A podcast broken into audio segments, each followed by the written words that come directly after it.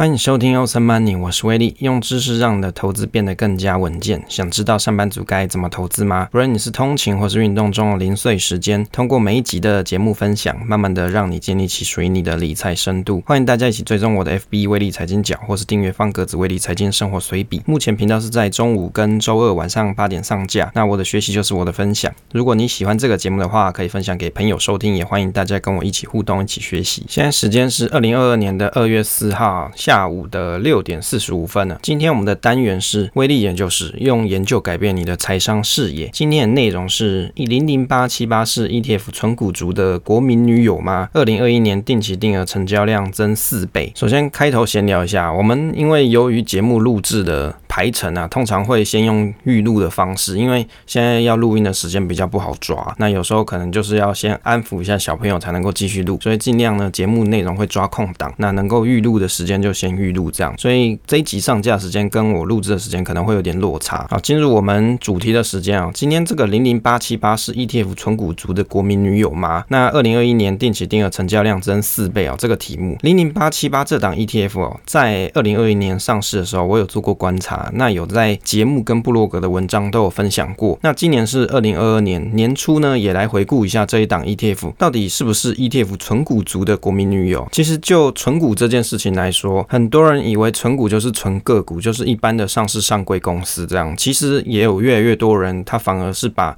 他的存股的目标啊，这个标的是从个股转向成 ETF。那原因不外乎就是因为 ETF 它的有分散投资的个性，那而且它可能有某些机制，例如说像我们今先介绍这个零零八七八，它有收益平准金的这种机制。那也许它在扣二代鉴宝方面呢，可能因为平均分四季发放这个股息啊，那这个鉴宝费有可能可以省一些啊，所以呢。越来越多人他可能会喜欢 ETF 的个性，反而不想要太钻研在个股上面，那就会转向 ETF 的怀抱啦。那在台湾呢，其实 ETF 有很多嘛，有的就是跟市场指数相关的，例如说你买零零五零啊、零零六二零八，或是像是零零六九二、零零八五零这些，跟大盘的走势是非常的紧密贴合的。那有些朋友他不喜欢跟大盘一样的波动这么高，他也不讲求要跟大盘的绩效一样好。那这一群的朋友他可能只是需要他的资金有一个地方可以 parking。那可能比定存来的高，那波动度也不要太高，那也有一个稳定的现金流进来，让他觉得有一种安心的效果。那像这种朋友的话，他可能就会选择像市面上所存在这些高股息的 ETF。那高股息的 ETF、高股息低波动这些 ETF 啊，这些类型在去年的集数跟文稿都有跟大家分享过。那这一次呢，就来做一下观察跟可能复习一些零零八七八一些内容。首先啊，复习一下零零八七八的 ESG 啊，这个 ETF 的名。字上你就可以得知，这是属于 Smart Beta 策略型的指数型基金呢。其中主打的内容就是 ESG 与高股息的部分。被评选在 ESG 内的公司，大致上都是属于体质比较完善，而且产业类型或是经营理念可能比较注意环境与社会责任上这一块领域的，那比较容易去抵抗各种外来的风险。例如说，像是注意环保的公司，它可能就不太会去被告。排放废水嘛，例如说前几年就有一个比较案例，在高雄的日月光，那排放废水案件，伤害环境或是伤害居民的这些健康，也有机会造成后续比较大的赔偿案。所以注重 ESG 的公司，它可能就不太会有牵涉到这一方面的领域，就不太容易因为这些事情被人家告。所以如果你比较偏好 ESG 的朋友，那你可能就可以去选择市面上有挂着 ESG 这样子主打的这种 ETF，可以去进行投资啊。ESG 啊。是什么意思？就是指环境、社会、公司治理啊，英文漏漏等啊，它就是 Environment Social Responsibility Corporate Governance ESG 啊。应该是近年在国内外比较流行的价值投资策略。那 ESG 的选股必须着眼在长线。基本上 ESG 的选股策略主要不是用来获得高报酬，而是利用 ESG 的筛选去选出比较具有抗拒风险的公司啊。例如说像是矿业公司，如果你用 ESG 的标准来看，那矿业公司它在开采过程中，它需要耗费很多的水资源，那还有可能会含有一些矿物污染排放后的废水。因此啊，它在 ESG 的定义上面是叫做 CCC 级。最差，那安全上的失误啊，例如说可能会有坍塌这些风险，那再来就是经营上的腐败。从这个例子你就可以看得出来，ESG 如果说它的分数比较高，会刚好与这个案例是刚好相反，会比较有好的环境照顾与社会责任，还有良好的经营治理。所以啊，从上面的分析你就可以得知啊，诶，有选择 ESG 的。这种题材的这种 ETF，它一定就是代表绩效比较好嘛？其实不一定，它只是代表说你选了这样子的投资的方式，那它可能可以避掉这相关的风险。那近年来国内外啊，越来越多提倡这种题材的 ETF 出现。那零零八七八适合的投资受众有哪些哦？这个是之前我的整理啊。第一个就是小资族手头现金比较少，但是希望做投资。那因为它的牌告价当时是一万五，门槛比较低啊，那现在可能已经接近两万块。第二个，相信 ESG 评鉴标准，认为可以降低投资风险的人。第三个是长期退休者，那他是追寻这种被动 Smart Beta 的策略投资的方式。第四个是退休族，预期每季他都要有稳定的现金流。所以如果你是属于这四种的其中一种，那你可能就可以考虑像类似这种零零八七八的 ETF。接下来筛选方式复习一下哦，就是跟大家再复习一下这个零零八七八的筛选方法。我。记得之前我有整理过一句话，表示它的特点就是小资族他手头现金比较少，但是他希望做投资。那当时是一万五的门槛比较低，就是排告价。那如果你相信 ESG 的评鉴标准，认为可以降低投资风险的人，如果你也是长期投资者、退休族，预期每一季你要有现金流，那它有内建这种收益平准金的机制，新的参与者不会影响到原有参与者的配息。它大概有的特点就是在这一段话里面所表达。筛选的条件哦，第一个是基本上 MSCI 的评鉴 ESG 它的资格比较严谨，可以算是有一种参考的依据啊。要被评鉴在 BB 以上的等级才有资格入选。用白话来说，最高分是七分，要有五分以上，含五分才有入选的资格。第二个就是 MSCI ESG 的争议分数，这个网络上资料不比较少，不过大致上参考其他公司 ESG 的争议分数，例如说像是诚信，它有解释过争议程度，那分数独立于 ESG 三个大面向。但是重要性不可和小觑。这个分数将认为对公司利害关系人或是投资人机构有显著的风险。如果程度比较高，就是表示说他可能在处理一些重大争议案件上面啊，还有一些改善的空间。第三个就是你市值要在七亿美金以上，台币是两百一十亿以上。这个这种公司啊，大部分都是属于一种中大型的公司，股价比较稳定一些啦。第四个最重要一点就是它的筛选的公式的方式是股利的分数等于零点二五乘上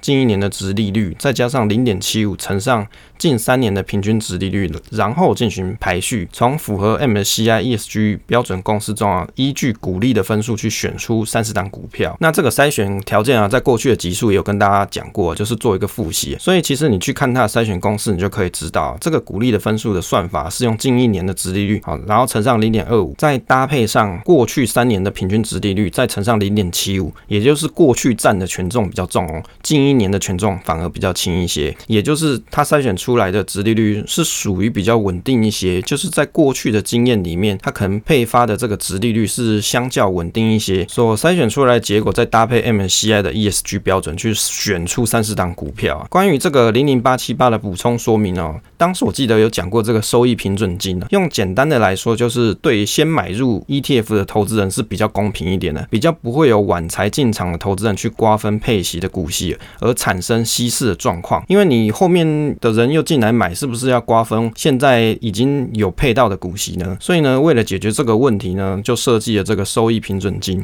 越早进场的人呢，可以去。享有完整参与 ETF 成长的优势，适合买的早报的久，定期定额的投资策略。参考二零二一年的十二月八号有一则新闻啊，它是讲说零零八七八跟零零九零零皆采季配息，那富邦跟国泰的正面对决，就这两间投信公司在正面对决了，就是也想要来赚一下大家很喜欢这种高股息的 ETF。那投资人将钱投进高股息 ETF，其中最重要就是看中它的配息。那零零五六的配息方式，它是年配息，配息的月份是在每年的十月，那零零五六今年的配息维持在一点八元，近三年平均殖利率高达差不多五点九七 percent 啊。其实零零五六也还算表现不错，在二零二一年的时候，接着来做一下零零八七八的一些新闻观察啊。它有一个新的成分股啊，在二零二一年的十二月七号的新闻，零零八七八成分股删了两档，新增元大金跟宏基啊。根据这个投信投顾公会的资料，台湾上市的 ETF 共有七档与 ESG 相关的股债 ETF。其中又以这个零零八七八的规模最大，受益人数最多。截至到十二月三号，去年的十二月三号，这个零零八七八规模已经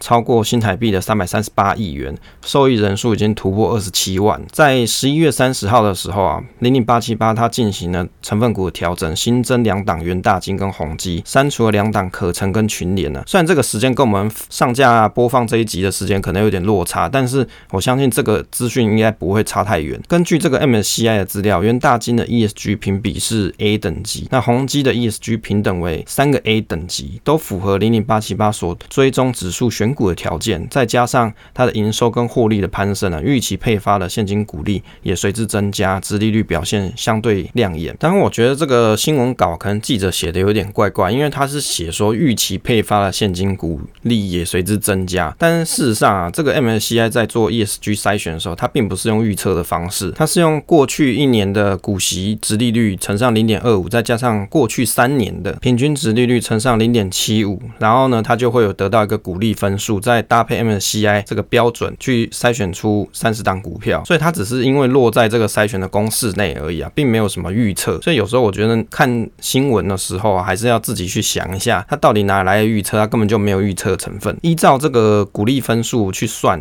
来计算元大金哦。它是四点九七 percent，就是近一年的殖利率乘上零点二五，再加上四点八六 percent 乘上零点七五，它算出来的分数是零点零四八。上一次的股利分数是零点零四四，就是有一些进步了。那宏基呢，新的股利分数是零点零四零六，那上一次的股利分数是零点零三四哦，所以看起来分数都有提升。这个 AA 啊跟 AAA 在 MSCI。ESG 的网站，它上面有注解，它意思是指说，a company leading its industry in managing the most insignificant ESG risks and opportunities，就是指说这个公司啊，它在 ESG 的风险跟机会机遇方面啊，是处于这个行业里面领先地位的公司。看了一下宏基的 MSCI ESG 官网啊，它的网页上面写，宏基在二零一七年到二零二零年都是 AA 级别，在二零二一年的十一月被升级成三个 A。最高级别，所以它有一个比较大的质量上的转变。那元大金的 MSCI ESG 网页，从二零一九年以来啊，十一月以来，元大的。评级啊，它是保持不变。新闻里面有提到，零零八七八是国内唯一一档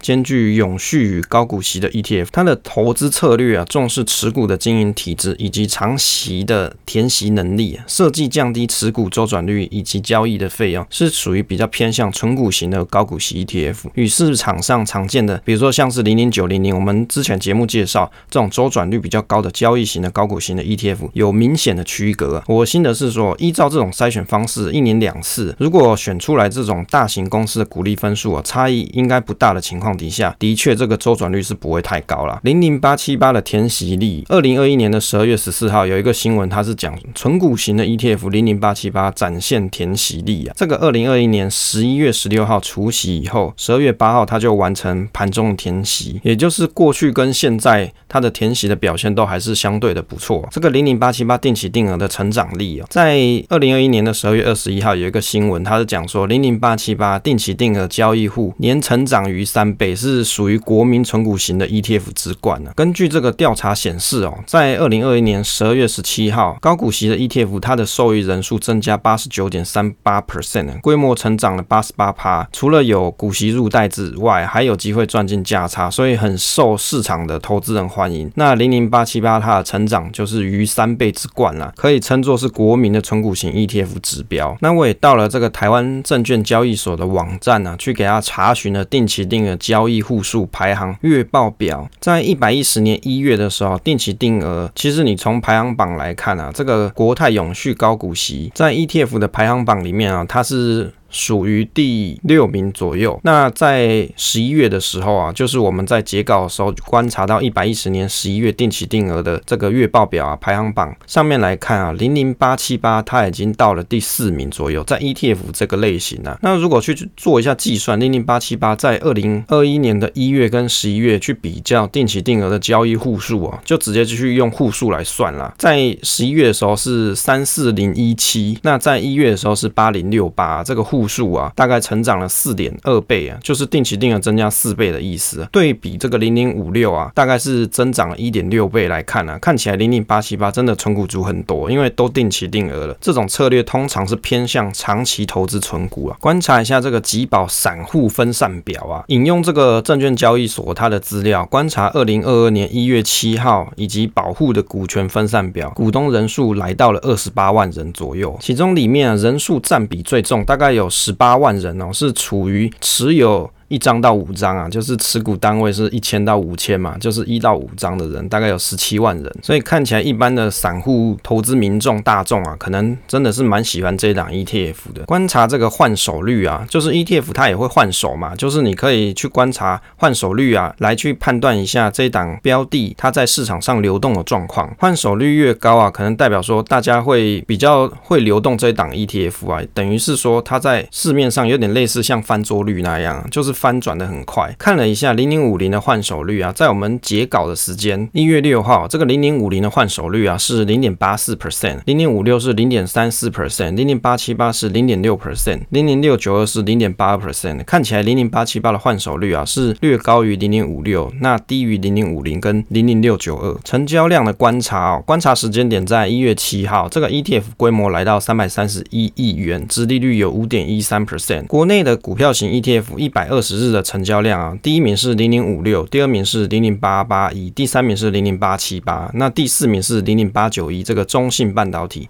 第五名是零零五零，从成交量就可以观察，近半年的成交量还有第三名啊，深受市场的喜爱。研究一下零零八七八有多抗跌啊？在二零二一年十二月二十二号，有一则新闻哦，他提到说，纯股型 ETF 零零八七八定期定额交易户数成长三倍嘛，等于是高股息 ETF，它成为投资新宠，除了有股息入袋，还有机会赚价差，所以很受一些投资人的欢迎。那他的经理人呢，尤日杰有表示其稳健抗跌的特性，也等于是为资产装上安全气囊哦，这个表达是不是很有意思啊？跟你讲，好像你的资产上面装了安全气囊啊，有利于对抗二零二二年可能潜在的经济风险。不过我觉得啊，随时都蛮可能会有潜在的经济风险，应该不限于二零二二年了啊。他是说啊，适合投资人定期定额布局，稳中求胜。那我观察一下 TradingView 上面的线图资料，二零二二年的五月十号跟二零二零年的五月十六号对比啊，那个时候的时空背景是怎么样？就是台湾的市场啊，那时候面临到的这个疫情刚刚进入到台湾嘛，就是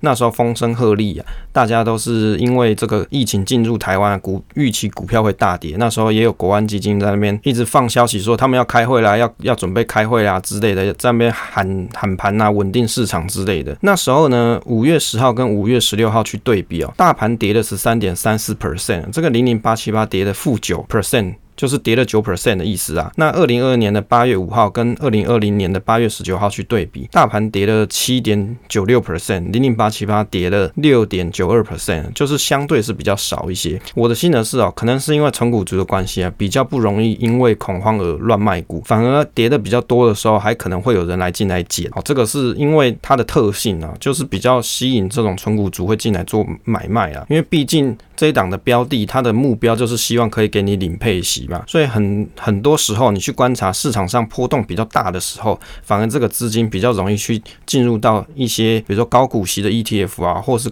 高股息的个股里面，等于是寻求资金的避风港。那你也可以去观察，有时候反而市场上波动比较大的时候，就是市场的报酬比较高的时候，大盘表现比较好的时候，像类似这一种的 ETF 或是个股啊，它的股价反而是没有跟上的哦。所以你在做操作的时候，你反而可以逆向思考，诶，这时候是不是一个很好的时间点？接下来是净值的观察，这个观察时间点是在一月六号，那时候净值是十九点二，折价是零点一 percent。像这种纯股型的 ETF。可以去找折价高的时候买入，如果不好找，至少单笔投入时就不要在溢价的时候买入。那如果是定期定额的人啊，就不在此设限，因为你都交给系统处理，你就不要想太多。就你已经都在券商设定好定期定额，你就不要一直在去想我要买低啊，要卖高啊之类的啊。因为时间的关系啊，下一期内容会跟大家分享啊，这个零零八七八的成分股，它在二零二一年的总报酬率，以及在二零二二年的直利率的预估，以及我有做了一个长报策略的波段策略，那来去。分享一下给大家当一个参考。那如果你喜欢这一集的内容的话，不要忘记可以分享给你的朋友参考。那分享总是单纯的快乐啊！期待下一次再见。